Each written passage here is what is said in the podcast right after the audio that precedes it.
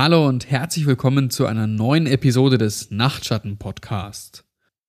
Heute melde ich mich mit einer sehr langen und verstörenden Geschichte zurück. Das gefällt den meisten von euch. Und deswegen legen wir gleich los. The Comfy and Cozy Cabin. Ich ging schnell durch die Hütte und überprüfte, ob alles schön sauber und ordentlich war. Mittlerweile war ich ziemlich gut darin geworden, die Hütte in weniger als einem Tag auf Vordermann zu bringen. Noch schnell die Zeitschriften auf dem Kaffeetisch zurechtrücken, so ist alles perfekt. Penny wäre stolz gewesen. Diese kleine Unterkunft hieß The Comfy and Cozy Cabin. Klingt entspannt, oder? Eine zweistöckige Hütte zwischen zwei Felsen gebaut, mitten im Nirgendwo in North Carolina, mit einem atemberaubenden Blick auf die Berge. Wir haben sie fast umsonst bekommen, aber es war eine totale Bruchbude. Es hat eine schöne Stange Geld gekostet, die Bude wieder herzurichten, aber in vier Monaten habe ich meinen Kredit abbezahlt und verdiene endlich was daran. Wenn das Geschäft weiterhin so gut läuft, kann ich vielleicht bald meinen Job kündigen.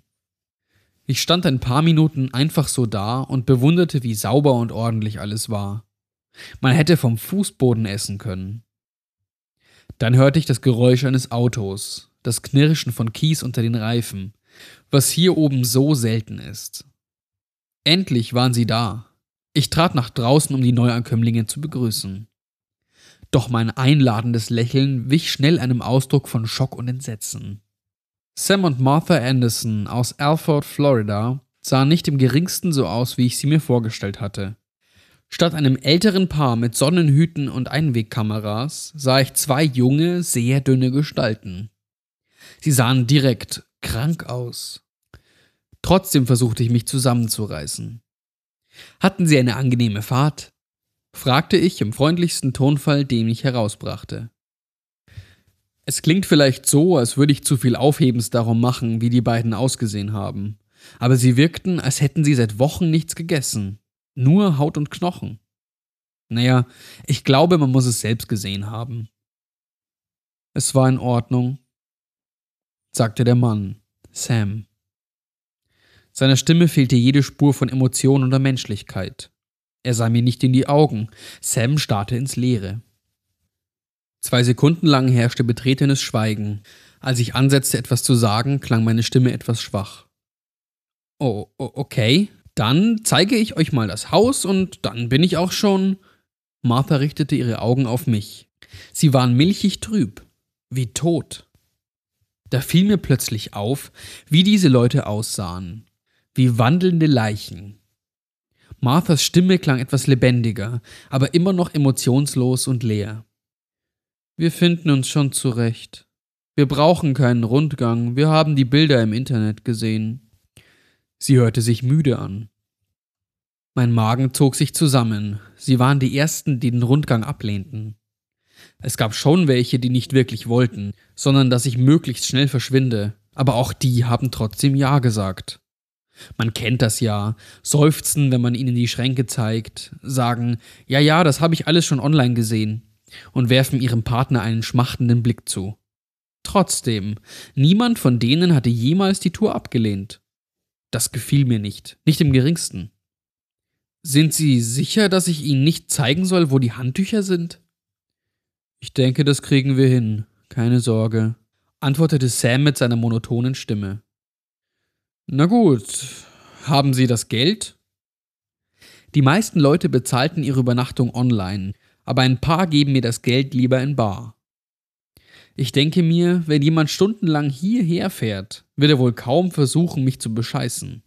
Selbst wenn, weiß ich ja, wo diejenigen sind, falls sie mir Falschgeld andrehen oder so. Also ist es für mich okay. Ich hoffte, Sam hätte das Geld vergessen. Oh, tut mir leid, Sam, aber du und deine gespenstische Frau können nicht hierbleiben. Und jetzt verschwindet von meinem Grundstück, ihr gruseligen Bastarde. Sam griff langsam in seine Hosentasche und zog nicht seinen Geldbeutel, sondern ein Bündel Zwanziger heraus. Ich zählte das Geld nochmal sorgfältig nach, hoffte, dass er ein paar Zwanziger zu wenig hätte, zählte es nochmal, aber es stimmte. 700 Kröten. Scheiße. Okay, das wär's dann, sagte ich mit gespieltem Enthusiasmus. Ich hoffe, Sie genießen Ihren Aufenthalt in der Comfy and Cozy Cabin. Ich komme dann in einer Woche wieder. Aus Reflex streckte ich die Hand aus, in Erwartung eines Händedrucks. Sam schaute einen Moment lang meine Hand an, als könnte er sich nicht erinnern, was man damit macht. Dann ergriff er sie. Sams Hand war kalt, so beschissen kalt. Mein Körper spannte sich an. Es fühlte sich an, als berührte ich etwas Schmutziges, etwas Totes. Mein Gehirn begann zu rasen bei dem Versuch, eine Erklärung zu finden, wie ein menschliches Wesen so kalt sein kann. Es war Sommer, also könnte es sein, dass ihn im Auto stundenlang die Klimaanlage angeblasen hat. Nein, das war Kälte. Es war. Ich merkte, dass ich immer noch Sams Hand schüttelte. Er stand mit leerem Blick da und bewegte die Hand hoch und runter. Ich zog meine weg, sie fühlte sich beschmutzt an. Ich ging weg von ihnen und der Hütte, ohne noch ein Wort zu sagen. Als ich an Sam und Marthas Auto vorbeiging, warf ich einen flüchtigen Blick darauf. Auf dem Rücksitz saß ein kleines Mädchen. Sie sah besorgt aus. Sie war süß. Anders als die Erwachsenen hatte ihre Haut eine normale Farbe. In meinem Hirn schrillten die Alarmglocken. Mein Instinkt befahl mir, die Kleine zu schnappen und wegzulaufen. Scheiß darauf, was du gelernt hast, Mark. Du musst dieses Kind entführen. Ich beschleunigte meine Schritte, erreichte mein Auto und raste davon. Warum habe ich sie nicht mitgenommen? Warum habe ich diese wichtige Stimme in meinem Kopf ignoriert? Sie war schon mal da gewesen. Sie hatte mir geraten, nicht spazieren zu gehen. Ich hatte sie ignoriert. Und das ist ja echt super ausgegangen. Und jetzt sagte mir etwas in meinem Kopf, dass noch jemand in der Hütte sterben würde, weil ich nicht auf mein Bauchgefühl gehört hatte. Das Gesicht dieses Mädchens, der beherrschte Ausdruck. Das ist das Gesicht von Leuten, wenn sie lügen oder behaupten, es wäre alles in Ordnung. Ich würde meine Entscheidung, sie dort zu lassen, später noch bitter bereuen. Dannys Bar ist einer dieser Schuppen, die es nur noch deswegen gibt, weil es im Umkreis von 30 Meilen der einzige Ort ist, an dem man etwas zu trinken bekommt. Diese Leute, die jetzt gerade Gott weiß was in meiner Hütte anstellen, die haben mich dazu gebracht zu trinken, einfach um sie so schnell wie möglich zu vergessen. Ich kann es wirklich nicht erklären. Sie haben eine Angst in mir ausgelöst, so dass ich mich nur noch zusammenrollen möchte und schreien. Ich war noch niemals so erschüttert gewesen. Ich ging an die Bar und setzte mich. Es waren gleich drei Leute da. Ganz schön was los heute Abend, dachte ich. Warum habe ich sie einchecken lassen? Ich hätte mir eine gute Lüge einfallen lassen können. Eine Rattenplage, ein kaputtes Abflussrohr. Einfach irgendwas, damit sie wieder verschwinden. Aber nein, ich habe sie einfach reingelassen, ihnen freien Zugang zum Haus gewährt. Ich glaube, das Bedürfnis, von denen wegzukommen, war einfach stärker gewesen. Ich bestellte ein Glas Old Crow. Der Barkeeper, vermutlich Dan, goss ihn ein und schob mir das Schnapsglas über den Tresen. Dabei schaute er nicht mal in meine Richtung. Und was war mit dem kleinen Mädchen? Alle, die ein kleines Kind dabei gehabt hatten, wollten es mir immer gleich vorstellen und versicherten, dass ihres ganz anders sei als die anderen Kinder. Sam und Martha hatten sie einfach auf dem Rücksitz gelassen, wie ein Gepäckstück. Ich war so nah dran, das Fenster einzuschlagen und die Kleine einfach mitzunehmen. Ich trank das Glas auf einem Zug aus und verzog das Gesicht. Es schmeckte scheußlich. Ich bestellte noch einen. Ich war mir sicher, dass es nicht ihr Kind war. Sam hatte schwarzes Haar und Martha braunes. Das Mädchen aber war blond ich bezweifelte, dass man diese gruseligen Wichser ein Kind adoptieren lassen würde. Das waren schlechte Menschen und sie taten schlechte Dinge in meiner Hütte. Ich war mir noch nie im Leben bei etwas so sicher gewesen. Das nächste Glas ging leicht darunter. Ich weiß nicht mehr, wie viele ich noch hatte. Vermutlich heißt das, es waren zu viele. Irgendwie schaffte ich es ohne weitere Zwischenfälle nach Hause und bin sofort eingepennt, als mein Kopf das Kissen berührt hat. Ich hatte in dieser Nacht einen sehr lebendigen Traum. Das blonde Mädchen beobachtete mich die ganze Zeit. Sie saß einfach da und starrte mich an. Es war das erste Mal, dass ich spürte, wie die Zeit in meinem Traum verging. Ich konnte mich nicht bewegen, also sah ich einfach zu, wie sie da saß und mich mit ihrem ernsten, ängstlichen Gesicht ansah, ganze zehn Stunden lang. Einmal versuchte sie etwas zu sagen, aber es kam nur ein verwaschenes Murmeln heraus. Direkt bevor ich aufwachte, sah ich einen Schatten, der auf sie fiel. Der Schatten einer Person, die hinter mir stehen musste. Er hob die Hand, Sie holte tief Luft, als würde sie anfangen zu schreien. Doch bevor mehr passierte, wachte ich auf.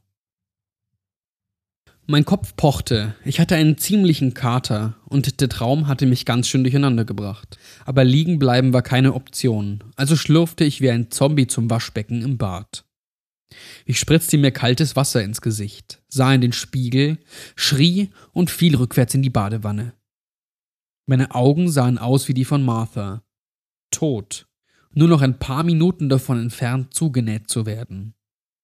Ich saß fast eine Stunde in der Badewanne, voll angezogen, in den Klamotten, die ich seit gestern anhatte.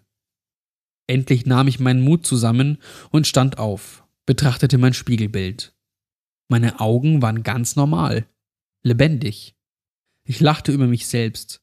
Ich war im Halbschlaf gewesen und hatte mir alles nur eingebildet. Nach einer Dusche fühlte ich mich hundertmal besser. Ich ging in die Küche und machte mir Frühstück.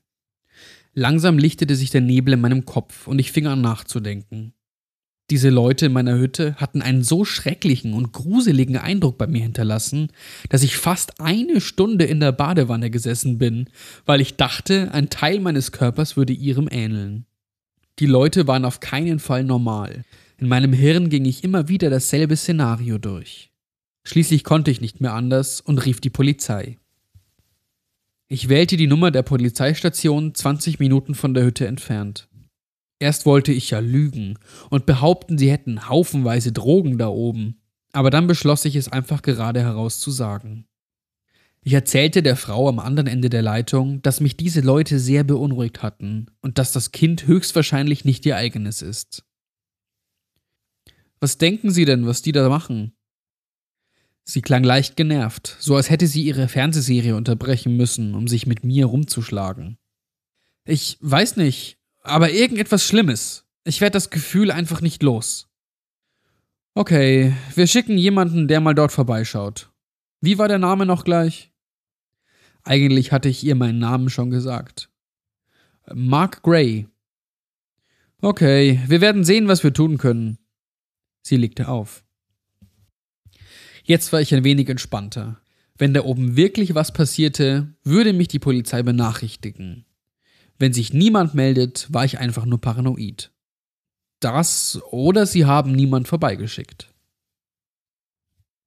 Am nächsten Morgen ging ich in die Arbeit. Wir haben einen Haufen Möbel verkauft.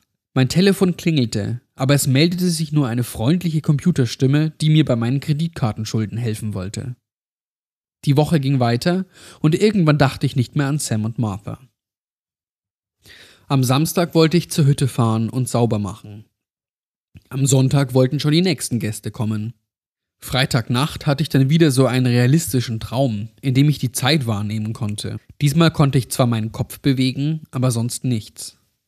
Ich konnte nicht einmal die Augen zumachen.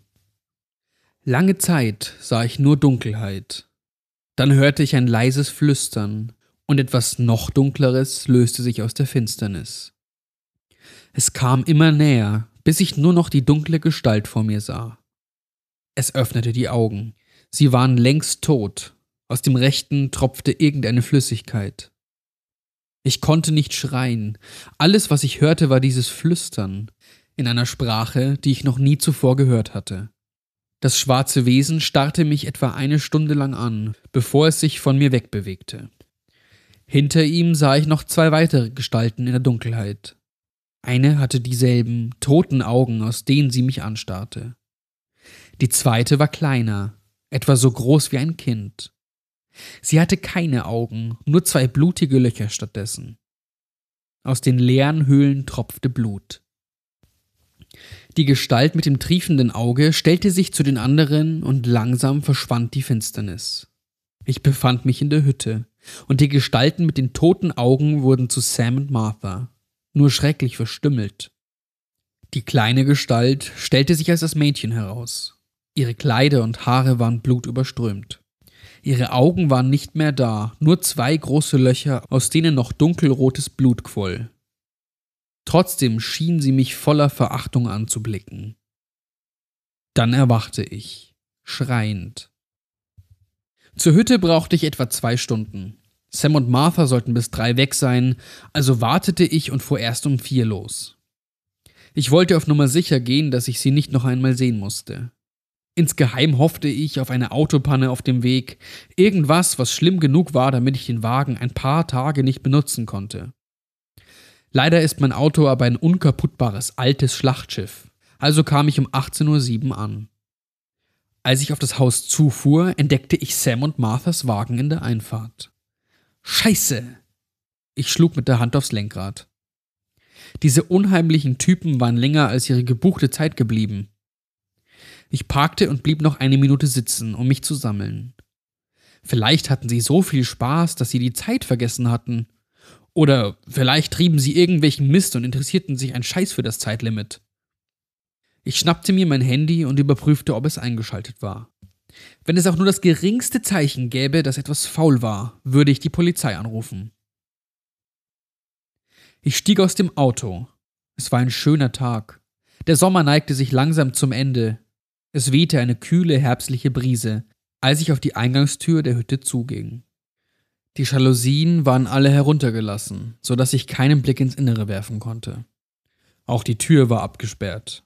Wütend steckte ich den Schlüssel ins Schloss traf aber auf etwas Gummiartiges. Sie hatten Klebeband übers Schlüsselloch geklebt. Genervt zog ich es ab und damit auch etwas von der Farbe von der Tür. Oh, das würden sie bezahlen. Ich sperrte auf und versuchte die Tür zu öffnen, aber sie hatten sie mit irgendwas versperrt. Ich drückte und drückte, bis es ein lautes Krachen gab. Die Tür schwang auf und ich fiel fast auf den Boden. Drinnen sah es aus wie in einer Gruft. Es war vollkommen dunkel. Das einzige Licht kam durch die Tür, die ich gerade aufgebrochen hatte. Ich betätigte den Lichtschalter neben der Tür. Nichts. Sie mussten die Sicherungen rausgenommen haben. Zu dem Zeitpunkt war ich noch eher wütend als verängstigt. Also rannte ich zum Auto und holte die starke LED-Taschenlampe, die ich für Notfälle dabei hatte. Ich trat ein und ein überwältigender Geruch traf mich. Es roch wie das Desinfektionsmittel, das in Krankenhäusern verwendet wird. Außerdem war es kalt. Sie hatten wohl die Klimaanlage so kalt wie möglich eingestellt. Und es war ruhig, totenstill. Irgendetwas in meinem Kopf befahl mir wegzulaufen und nie mehr wiederzukommen. Aber das hier war meine Hütte, meine. Ich würde mich nicht von ein bisschen Dunkelheit verscheuchen lassen. Außerdem wollte ich sicher gehen, dass die gruseligen Arschgesichter für jeden Cent aufkommen, den sie an Schaden verursacht haben. Ich leuchtete die Tür an. Das zersplitterte Stück Holz, mit dem sie vernagelt gewesen war, war eine Spanplatte. Alle Fenster hatten sie damit dicht gemacht. Ich ging weiter in die Küche, sie war unberührt. Der Zettel in der Spüle, auf dem stand, dass sie darauf achten sollten, den Wasserhahn richtig zuzudrehen, lag noch da. Kein einziger Teller war benutzt. Die Zeitschriften lagen noch genauso da, wie ich sie hingelegt hatte. Bis auf die verbarrikadierten Fenster gab es keinen Hinweis darauf, dass jemand hier gewesen wäre. Ich drehte mich zum Kühlschrank, um nachzusehen, ob sie irgendwas gegessen hatten. Da schauderte ich plötzlich am ganzen Körper. Mein Magen fühlte sich an, als würde er gleich explodieren. Dann wurde alles dunkel. Meine Taschenlampe ging aus. Ich hörte einen lauten Knall und mir wurde schwindelig. Der Knall wurde zu einem unaufhörlichen, ohrenbetäubenden Summen. Ich sah Augen. Dieselben toten Augen, die mich im Traum angestarrt hatten. Panik erfasste mich und ich rannte los Richtung Tür. Dabei stieß ich mir das Knie am Kaffeetisch und fiel zu Boden. Ich keuchte vor Schmerzen, unterdrückte aber einen Schrei. So lag ich da und umklammerte mein Knie. Ich spürte etwas Feuchtes, wusste aber nicht, was das bedeutet. Keine Ahnung, wer ich war oder was ich hier machte. In meinem Kopf war nur dieses Summen. Ich kann mich nicht erinnern, wie lange ich so da lag. Irgendwann ließ das Summen nach. Meine Taschenlampe leuchtete wieder auf. Der Strahl schien nicht mehr ganz so weit zu reichen, fast als wäre es dunkler geworden. Kälter war es auch geworden. Ich sah meinen Atem kondensieren. Langsam wurde ich klar im Kopf. Ich untersuchte mein Knie. Es blutete ziemlich stark. Scheiß drauf. Dann komme ich eben mit einer ganzen Armee wieder. Vorsichtig stand ich auf und drehte mich zur Tür. Doch die war nicht mehr da. Ich war mir sicher, ich stand genau da, wo die Tür hätte sein sollen, aber da war nur Holz. Da war eine schwarze Linie, wie eingebrannt, von der Größe und an der Stelle, wo einmal die Tür gewesen war. Ich klopfte mit den Knöcheln dagegen. Massives Holz. Ich schaute mich kurz im Wohnzimmer um. Auch die Fenster waren verschwunden, ersetzt durch diese eingebrannten schwarzen Linien. Panik überkam mich. Was zum Teufel hatten die hier angestellt? War ich überhaupt noch in meiner Hütte? Ich meine, es sah aus wie meine Hütte, bis auf die verschlossenen Eingänge. Ich versuchte mich zu beruhigen. Ich musste jetzt einen Schritt nach dem anderen machen. Mein Bein würde mich zwar nicht umbringen, aber ich sollte einen Verband anlegen. Im Bad war ein Erste-Hilfe-Kasten, also würde ich mich zuerst um mein Bein kümmern und dann überlegen, wie ich herauskomme. Ich atmete tief durch, versuchte die weniger schlechten Seiten meiner Lage zu finden. Endlich war die Trauerberatung, die ich nach ihrem Tod in Anspruch genommen hatte, zu etwas Nutze. Als ich mich umdrehte, sah ich, woran ich mir mein Bein tatsächlich verletzt hatte. Die Stufen, die ins Obergeschoss führten, waren jetzt aus Metall, und aus ihnen ragten lange, spitze Dornen. Manche waren verschlungen wie Rosensträucher, und an einer der Spitzen glänzte mein Blut. Es stand außer Frage, diese Treppe raufzugehen, ohne mich dabei schrecklich zu verletzen. Ich wurde wieder panisch. Das hier war nicht meine Hütte. Die gruseligen Scheiße hatten irgendetwas Unheimliches gemacht und mich an diesen gruseligen Ort gebracht. Mein Bein. Ich muss mein Bein versorgen. Mit dieser schrecklichen Treppe beschäftige ich mich später. Erst einmal kümmere ich mich um mein Bein. Vorsichtig ging ich um diese Stacheln herum und hinkte Richtung Badezimmer. Um ins Bad zu kommen, muss man durch die Küche und einen kurzen Flur runter. Diesen kurzen Flur bin ich fast eine halbe Stunde entlang gelaufen einfach immer weiter. Ich kann es nicht richtig erklären. Ich sah die Tür vor mir, aber sie schien sich immer weiter nach hinten zu strecken. Ich weiß auch nicht, warum ich weitergegangen bin. Ich war wie in einer Dauerschleife gefangen. Als ich endlich das Bad betrat, war das erste, was ich sah, der Spiegel. Mein Spiegelbild hatte keine Augen. Der Mund war offen und alles war rot. Ich kniff die Augen zu und drehte den Kopf weg. Als ich wieder hinsah, war alles normal. Ich lächelte meinem Spiegelbild vorsichtig zu. Es tat das Gleiche. Ich seufzte erleichtert. Das Medizinschränkchen öffnete sich mit einem Klick, und es war völlig leer. Ich leuchtete mit meiner Taschenlampe hinein, aber das Licht wurde einfach von der endlosen Schwärze verschluckt. Ich schnappte mir den Zahnputzbecher vom Waschbecken. Es war nicht der, den ich gekauft hatte. Der war aus Porzellan mit einem Bären darauf. Dieser hier war aus Holz mit einem gravierten Muster aus Wirbeln. Ich schleuderte ihn in die Schwärze, aber ich hörte keinen Aufprall. Ich knallte den Schrank zu, das war mir alles zu viel. Ich drehte den Hahn auf, um mir etwas Wasser ins Gesicht zu spritzen, aber die Flüssigkeit, die aus dem Hahn sprudelte, sah aus wie Kaffee und roch nach Desinfektionsmittel. Ich seufzte, drehte den Hahn wieder zu und humpelte zurück in den Flur. Meine Hände brannten vor Kälte, und ich kam zu dem Schluss, dass ich wohl eher erfrieren als verbluten würde.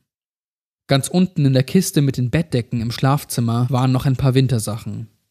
Das Schlafzimmer war gleich gegenüber, also kam ich ohne Probleme hin. Als ich zu der Kiste hinüberging, sah ich ein Stück Papier, das an der Wand darüber klebte.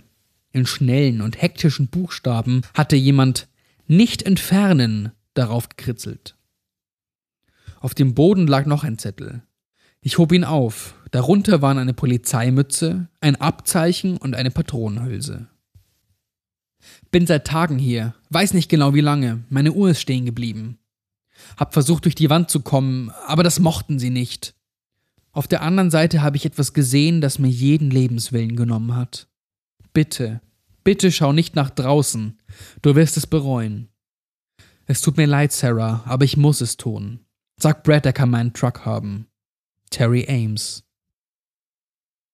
Also haben sie doch jemand geschickt, um nachzusehen.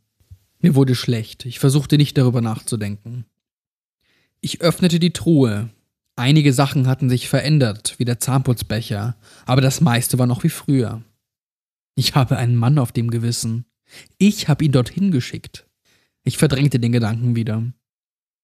Ich wühlte mich durch die Decken und sammelte alle Wintersachen zusammen, die ich finden konnte. Ein Pullover bestand jetzt aus etwas, das sich anfühlte wie Papier und zerriss, als ich ihn aufhob. Mein Bein verband ich mit einem Schal. Es war nicht optimal, aber für den Moment würde es reichen. Ich fing an zu weinen.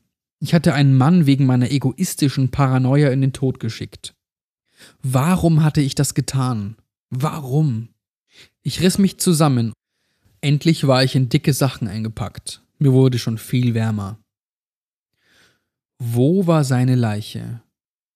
Jemand hat die Leiche und die Pistole weggebracht, aber den Brief dagelassen. Meine Sorge wich schnell der Angst. Ich hörte ein leises Geräusch, wie von einem Blatt Papier, das auf den Boden fiel. Dann ein wütendes Schnauben. Ich hatte das Gefühl, beobachtet zu werden. Ich rannte raus aus dem Zimmer und knallte die Tür hinter mir zu, sah mich nicht mehr um. Mein Verstand befahl mir nach vorne zu blicken, und wenn ich heute eines gelernt hatte, dann darauf zu hören, was mein Kopf mir sagte. In der Küche ließ ich mich auf einen Stuhl nieder und zog das Telefon aus meiner Tasche. Eigentlich hätte ich das schon viel früher machen sollen. Das Display zeigte fünf Balken an, also vollen Empfang. Ich wählte die 110, aber was sollte ich denen denn sagen? Dass sich meine Hütte in ein verdammtes Spukhaus verwandelt hat? Nein, ich würde sagen, dass ich hier gefangen gehalten werde und noch nie im Leben solche Angst hatte. Immerhin war davon nichts gelogen. Außerdem würde ich sagen, dass die Leute, die mich gefangen hielten, einen Polizisten getötet haben. Dann würden sie sicher mehr als nur einen Mann schicken. Ich drückte die Anruftaste. Schon vor dem zweiten Klingeln hob jemand ab. Zuerst hörte ich gar nichts. Hallo? Hallo? Dann hörte ich ein Flüstern, Ganz leise zuerst, doch es wurde stetig lauter. Ich hörte eine Minute lang zu, keine Ahnung warum. Es war nur unverständliches, wütend klingendes Flüstern in einer Sprache, die ich schon einmal zuvor gehört hatte. Es wurde von Schreien unterbrochen, die klangen wie wütende Schluchzer. Mir wurde schon wieder schwindlig, ich fühlte mich, als würde ich das Bewusstsein verlieren. Doch dann hörte die Stimme auf zu flüstern und sprach stattdessen normal. Doch nicht mehr vom anderen Ende der Leitung, sondern direkt hinter mir. Ich spürte den warmen Atem im Nacken, als es sprach. Ich sprang vom Stuhl auf und presste den Finger auf die Auflegentaste. Langsam drehte ich mich um und leuchtete rüber zur Spüle. Der Wasserhahn reflektierte das Licht, sonst war da nichts. Ich atmete erleichtert aus. Trotzdem war ich mir sicher, dass etwas hinter mir gewesen war. Mein Nacken war feucht von seinem Atem. Allerdings war es jetzt nicht mehr da. Mein Handy gab einen fröhlichen Klingelton von sich. Ich hatte eine SMS bekommen. Mit einem Bild als Anhang. Ich riss den Akku aus dem Telefon und steckte ihn in die Tasche. Auf keinen Fall würde ich das Ding am anderen Ende noch einmal hineinlassen. Denn dieses Mal könnte es bleiben. Ich durchquerte das gesamte Erdgeschoss auf der Suche nach einem Ausweg. Mit meiner Taschenlampe leuchtete ich jede Oberfläche ab. Bei manchen Gegenständen hatte sich das Material verändert. Zum Beispiel war der Fernseher jetzt aus irgendeinem grünen, schwammigen Zeug. Die Fernbedienung sah unverändert aus, aber ich konnte sie nicht aufheben, sie schien tonnenschwer zu sein. Die Zeitschriften lösten sich auf, als ich sie berührte, und das Salz im Salzstreuer hatte sich in einen lilafarbigen Kristall verwandelt. Aber das Gefährliche war immer noch die Treppe. Dieses Durcheinander aus scharfen, metallenen Dornen. Ich konnte auf keinen Fall da hochgehen. Aber die Tür, die ins Untergeschoss ging, war noch da. Also öffnete ich sie. Ein kalter Luftstrom traf mich. Die Stufen waren verschwunden. Stattdessen war da dieselbe Leere wie im Medizinschränkchen. Ich ging zum Küchentisch und nahm einen Apfel. Der war jetzt aus Metall und schien zehn Pfund zu wiegen. Ich ließ ihn in die Tiefe fallen, hörte aber keinen Aufprall. Ich hatte keine Optionen mehr. Ich war hier gefangen wie eine Ratte im Käfig. Jeden Zentimeter, den ich erreichen konnte, hatte ich abgesucht. Es gab keinen Ausweg.